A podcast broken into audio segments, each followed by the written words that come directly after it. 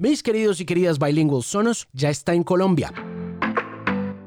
Es el sistema de sonido más cool del planeta y llega para que usted se olvide de parlantes Bluetooth que se desconectan o que no se conectan del todo o que interrumpen su música cuando entra una llamada telefónica. Construya a su medida sus sonos, descargue la app y conéctela a su servicio de streaming favorito para que se prepare para una experiencia digital de sonido muy importante. Yo creo que la más importante del siglo XXI y yo creo que la más importante de su vida también. Conozca más en sonos.com y antójese de un Sonos ya. Alejandro Marín analiza el estado de la música, la tecnología, la radio y la vida en la era de la Internet. Este es el Bilingual Podcast. Desde Colombia, Alejandro Marín saludando al tocayo Alejandro Franco. Desde México, saludando a mi querido Alejandro Marín. Yo soy Alejandro Franco y estamos felices de estar con ustedes en este experimento propio de este 2020 y de lo que ha traído de positivo una contingencia sanitaria, una contingencia económica,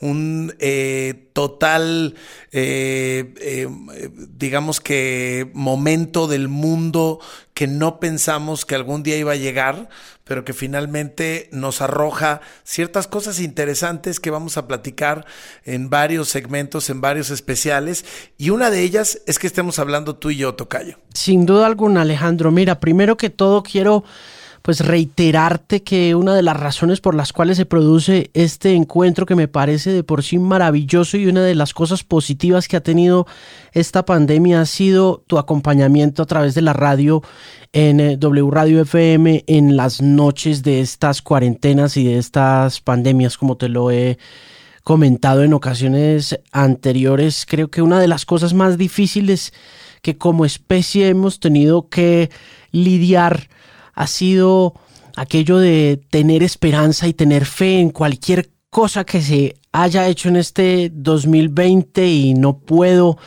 eh, comenzar a conversar contigo sin antes, por supuesto, hacer público ese, ese pedazo enorme de fe que has representado, no solo para mí, sino para mucha gente. Me imagino que en el Distrito Federal y en México, en las diferentes frecuencias donde te escuchan, pero sin duda alguna en estas épocas en que parecimos perder la fe en muchas de las cosas, incluyendo este ejercicio de la radio que se ve cada vez más difícil e intervenido por lo digital, pues ha sido un grano de mostaza enorme para, para este servidor, mi hermano. No, no dejo de agradecerte cada vez que hemos hablado este año y cuando estábamos planeando esta colaboración especial, las amables y generosas palabras, pero sobre todo la energía de, lo que me has dicho y saber que, estás escuchando en Colombia, créeme que, me ha obligado a ponerme eh, todavía mucho más serio en lo que hacemos noche a noche en W Radio, porque tu opinión significa mucho para mí, porque tú eres un referente de, de lo que se hace en el periodismo de la música y el entretenimiento en América Latina, un referente en Colombia y un referente personal también. Admiro mucho tu trabajo y, que me, digas lo, que me has dicho y esos momentos que me has regalado todo este año, eh, te, lo agradezco infinitamente y también reconocer la labor que tú haces permanentemente en medio de una tormenta para mantener el espíritu, para seguir hablando de música, para seguir hablando de lo que nos hace eh, también sonreír, de lo que nos hace vivir, de lo que nos hace respirar. Y bueno, de eso vamos a estar conversando juntos. Esta primera colaboración, este primer segmento, decidimos enfocarlo justamente a la contingencia, a la adaptación, a la resiliencia, a la supervivencia, diría yo. ¿Cómo ha sido para ti en Colombia como comunicador, como, como líder también de un proyecto eh, radiofónico eh, eh, en la X, pero también con tu propia estructura personal.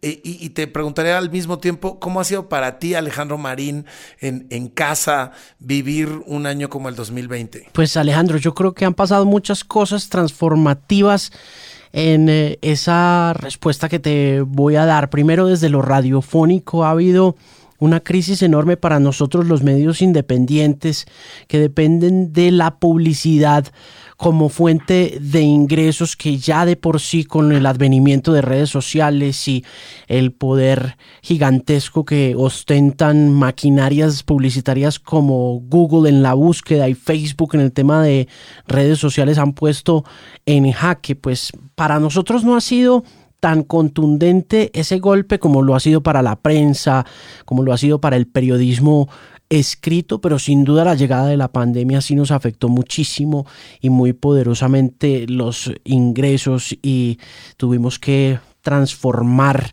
un montón de cosas a nivel administrativo, pero asimismo creo que lo talentoso, lo recursivo, lo creativo termina dándonos muy buenas sorpresas y unos acercamientos muy interesantes hacia eso que es la música y que en mercados mucho más pequeños al mercado con, con diferencia del mexicano o si lo pones en paralelo al mercado mexicano son muy difíciles de hacer. Este tema de el compartir con un músico, con un artista a través de Zoom debido a esa contingencia y sometiendo también al músico a una nueva dinámica de promoción que como te digo en mercados emergentes o mercados pequeños como el colombiano es como tan difícil de establecer se logró. De manera que si bien por el lado administrativo tuvimos que eh, hacer esfuerzos muy significativos para no dejar ir a mucha gente, para mantener las nóminas quietas, reduciendo los sueldos,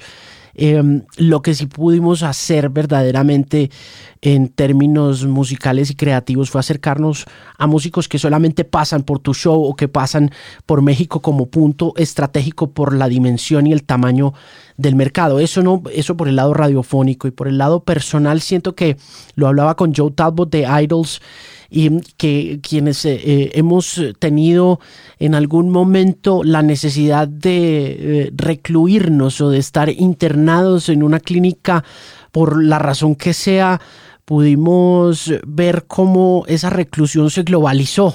Y, y por algún lado algunos hemos sido afortunados de, de haber contado con esa con esa experiencia personal, pero creo que no todos, de manera que personalmente me siento muy afortunado de, de, seguir haciendo radio, de haber podido conversar con músicos, de haber podido escuchar radio de otras partes, finalmente de conversar contigo y hacer este resumen anual y eso más o menos encapsula la experiencia desde todos los frentes. Sin duda alguna, Colombia y México siempre han sido países hermanos, siempre tenemos similitudes buenas y malas, ¿no? En todos los sentidos y en diferentes ámbitos.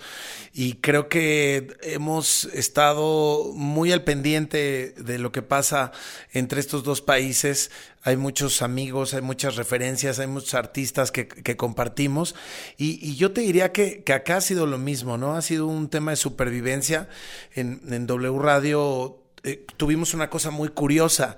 Por un lado, por supuesto, como en todo el mundo, los anunciantes se detuvieron por completo. Eh, eso te genera no solamente la incertidumbre, sino eh, pues la incapacidad de, seguir con los proyectos y la planeación que tenías de crecimiento o, o, de expansión o de generar nuevos recursos para nuevos temas. Sin embargo, yo debo reconocer el trabajo que ha hecho Radiópolis en México por mantener eh, la normalidad en la medida de lo posible, por mantener las nóminas, por realmente generar eh, una energía muy particular que aunque ocurre desde casa a partir del mes de marzo, eh, en donde todos estamos en nuestro hogar o en nuestras oficinas, en nuestros estudios. Yo ahora mismo estoy en, en, la casa donde hacemos Warp, que es una casa que pues evidentemente en estos últimos meses ha estado casi vacía y yo vengo aquí a la oficina pues por el ejercicio además de estar en otro espacio y en otro lado, pero la verdad es que eh, a veces lo que necesitas es salirte un poco de las mismas cuatro paredes, pero por ese lado increíble lo que pasó por el tema de los anunciantes y luego el fenómeno de la radio hablada y de los podcasts, Tocayo, ¿no?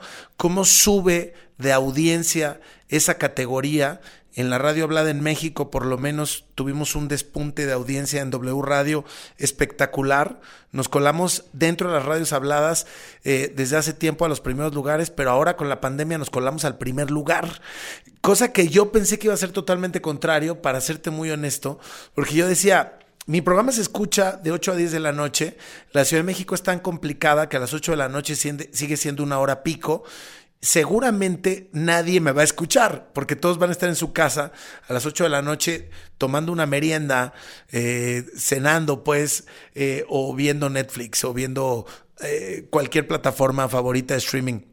Y ha sido una sorpresa que no solamente mi espacio, sino el general de la parrilla de programación de W Radio, no solamente se mantuvo, sino creció en audiencia, lo cual también nos hace darnos cuenta de que la gente necesita estar acompañada que quieren escuchar voces, que quieren eh, sentirse conectados.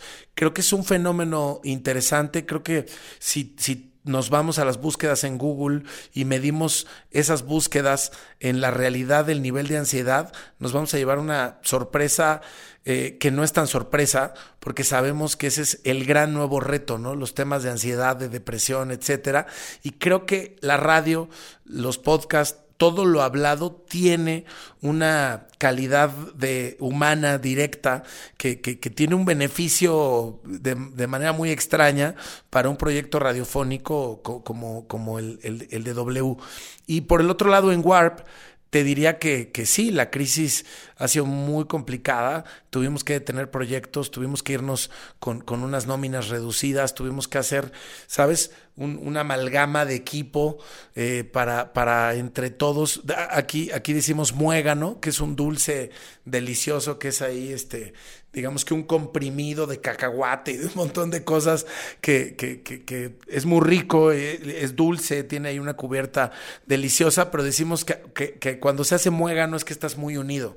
Y aquí hicimos eso, sin estar juntos, estuvimos muy unidos, logramos eh, generar producciones y logramos mantener a pie o mejor dicho, a flote el barco, pero sí en, en, en una situación muy diferente a cualquiera que hayamos vivido en la peor crisis de nuestras historias, con una gran ventaja, que es lo que yo mencionaba hace un rato, que es la capacidad colaborativa, las ganas de hacer cosas que antes no pasaban, los promotores, los artistas, las eh, industrias del cine, del arte, de la música, del entretenimiento, las creativas en general, volteándose a ver entre ellas, identificándose, recordándose quiénes son eh, reencontrándose en, tantos sentidos personales, profesionales y decidiendo colaborar.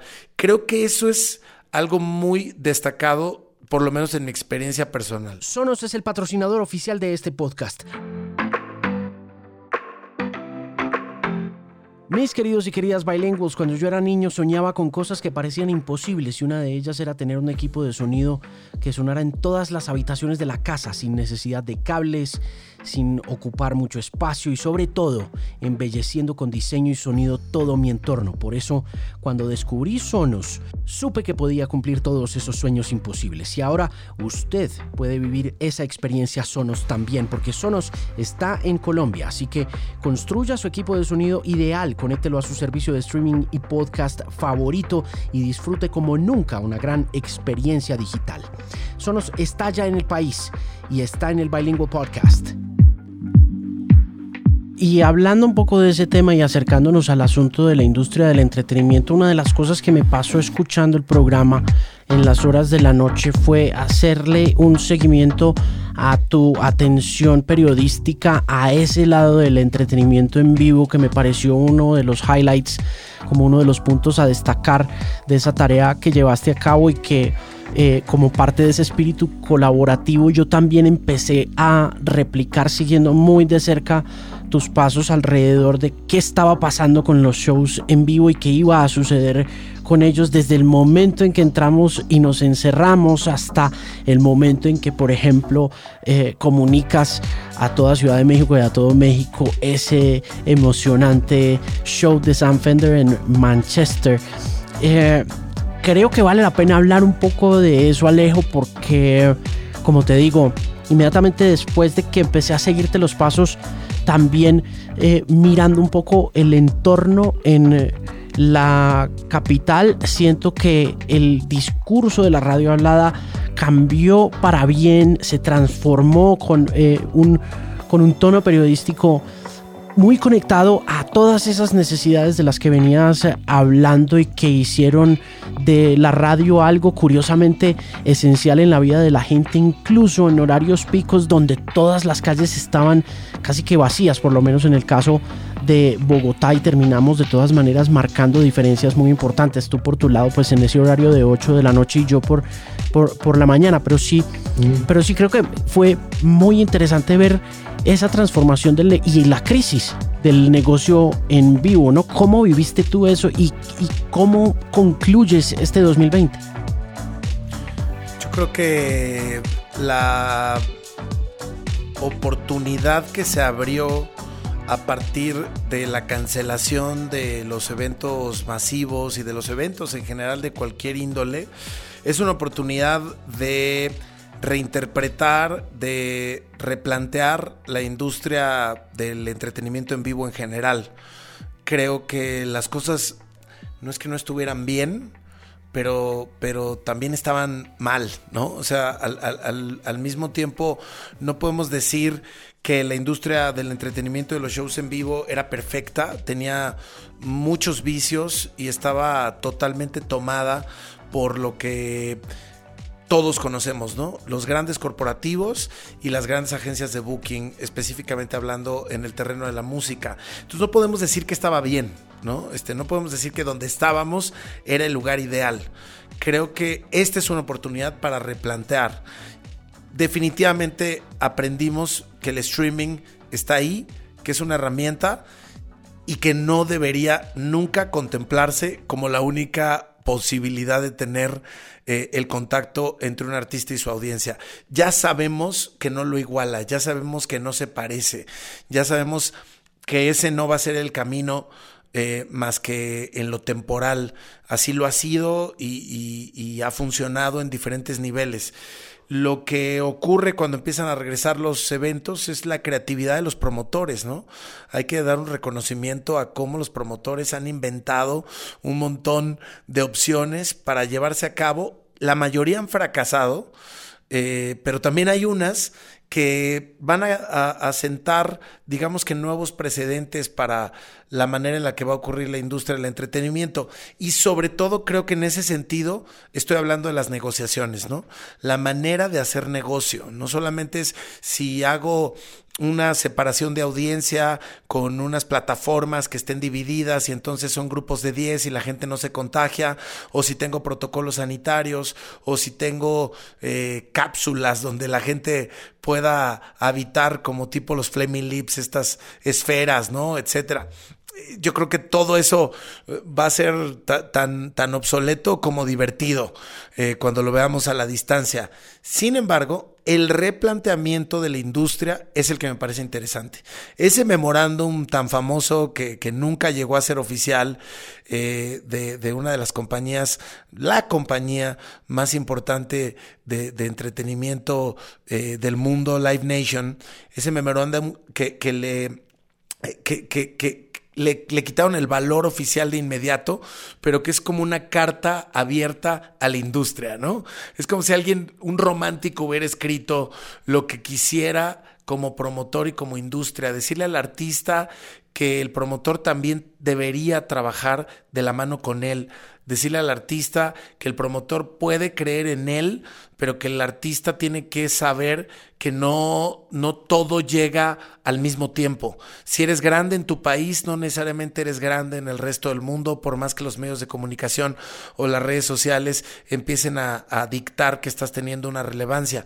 Y más que al artista, creo que a las agencias de booking. Se les está dando un mensaje claro en donde los abusos, en donde las tarifas especiales para América Latina, con precios exorbitantes para México, para Colombia, para en general toda la región, no pueden continuar, que el absurdo en el que ya estábamos eh, hizo que mucha gente eh, a lo largo de los años tronara compañías, se fueran a la bancarrota, tuvieran situaciones de riesgo en todos los sentidos, que festivales quebraran. Ojo, también ocurrió que todo lo contrario, ¿no? Festivales crecieron, se expandieron, hubo promotores que, que, lo hicieron bien, pero acabó siendo un juego de unos cuantos. Y es ahí donde, donde ya no estaba parejo. Las grandes corporaciones de cada país son las que estaban teniendo una correspondencia con las corporaciones internacionales y entonces se había hecho un juego de muy pocas personas, injusto para el promotor, peligroso para el promotor y también creo que sin una sensibilidad del lado del artista, que al final nunca se enteraba de nada, o cuando se enteraba, quizás se hacía de la vista gorda, creo que hoy ya no puede caber ese modelo de antes. Ojalá que hayamos aprendido algo. ¿Será que va a suceder y no nos vamos a consolidar? Porque yo siento que los eh, pequeños o los medianos pues han sufrido mucho. Eh, lo hablaba yo con varios directivos de diferentes emisoras que hicieron eventos tipo drive-thru con sus marcas y con algunos de los artistas. Hablaba también con algunos de los artistas locales que durante mucho tiempo han dependido de los conciertos como esa fuente de ingresos y pues quería conocer un poco sobre la reacción emocional de un artista frente a tener un montón de carros ahí parqueados al frente y por el otro lado ese lado financiero de la sostenibilidad de un negocio de esos con esos protocolos de bioseguridad con unos movimientos ahí importantes de dinero inesperados en, en, en esta ciudad puntualmente. Y por ninguna parte veía yo como el camino de esa sostenibilidad por un lado y eh, la sostenibilidad de los pequeños o de los emergentes, sobre todo en ese sector del vivo donde animales tan grandes como South by Southwest prácticamente se quebraron, Tocayo. No, no, no hay cómo recuperar ese, eh, ese mastodonte que es South by Southwest en Austin, Texas, hasta que no haya una normalidad real. y, y después de oír a Mark Geiger, hablando con Bob Lefsetz, que creo que también en algún momento mencionaste cuando empezaste a hacer el seguimiento, que yo también empecé a, hacer, dije, creo que de pronto todo esto puede cambiar durante un tiempo para quedarse igual y los grandotes van a seguir siendo igual de grandotes y los chiquitos van a quedar siendo chiquitos, ¿no? Sí, desgraciadamente creo que va a ser eh, una cuesta arriba, ¿no? Para todos. Creo que hay oportunidades que van a ocurrir. Yo quiero pensar que pudiera existir un reacomodo y que pudiera existir una, una nueva visión de cómo hacer negocios eh, en el mundo de los espectáculos en vivo. Creo que cuando Coachella se detuvo, fue cuando yo supe que todo se iba a detener, eh, particularmente en mi país, ¿no? En México. Fue cuando me di cuenta la magnitud del tema. Lo de South by Southwest fue también unos días antes, pasó todo en los mismos días. Y South by Southwest creo que difícilmente se va a recuperar de esta. Pienso que, que Coachella, Lollapalooza, etcétera, en algún momento regresarán y van a regresar con mucha fuerza. Por eso es muy probable que pase lo que tú dices, que se van a volver a acomodar las cosas exactamente igual, posiblemente. Pero eh, hay unos que no se van a levantar y habrá que ver cómo se llenan esos huecos de lo que no se levante, de los que no se levanten. Si te parece bien, Tocayo, vamos a continuar con esta conversación, que es una conversación larga que estamos dividiendo en varios bloques para la radio en México y para la radio en Colombia. Y seguimos platicando de este año Tocayo del 2020, Alejandro con Alejandro. Sonos es el patrocinador oficial de este podcast pero más que un patrocinador, es mi equipo de sonido personal hace unos buenos años ya. Y ahora llega a Colombia para convertirse en su sistema de sonido, con la más alta fidelidad, conectividad y elegancia que uno siempre ha soñado tener en un equipo de sonido. No puedo estar más contento de saber que Sonos presenta el podcast y sobre todo que ahora usted puede vivir la experiencia Sonos como yo lo he hecho. Conozca más sobre Sonos en sonos.com.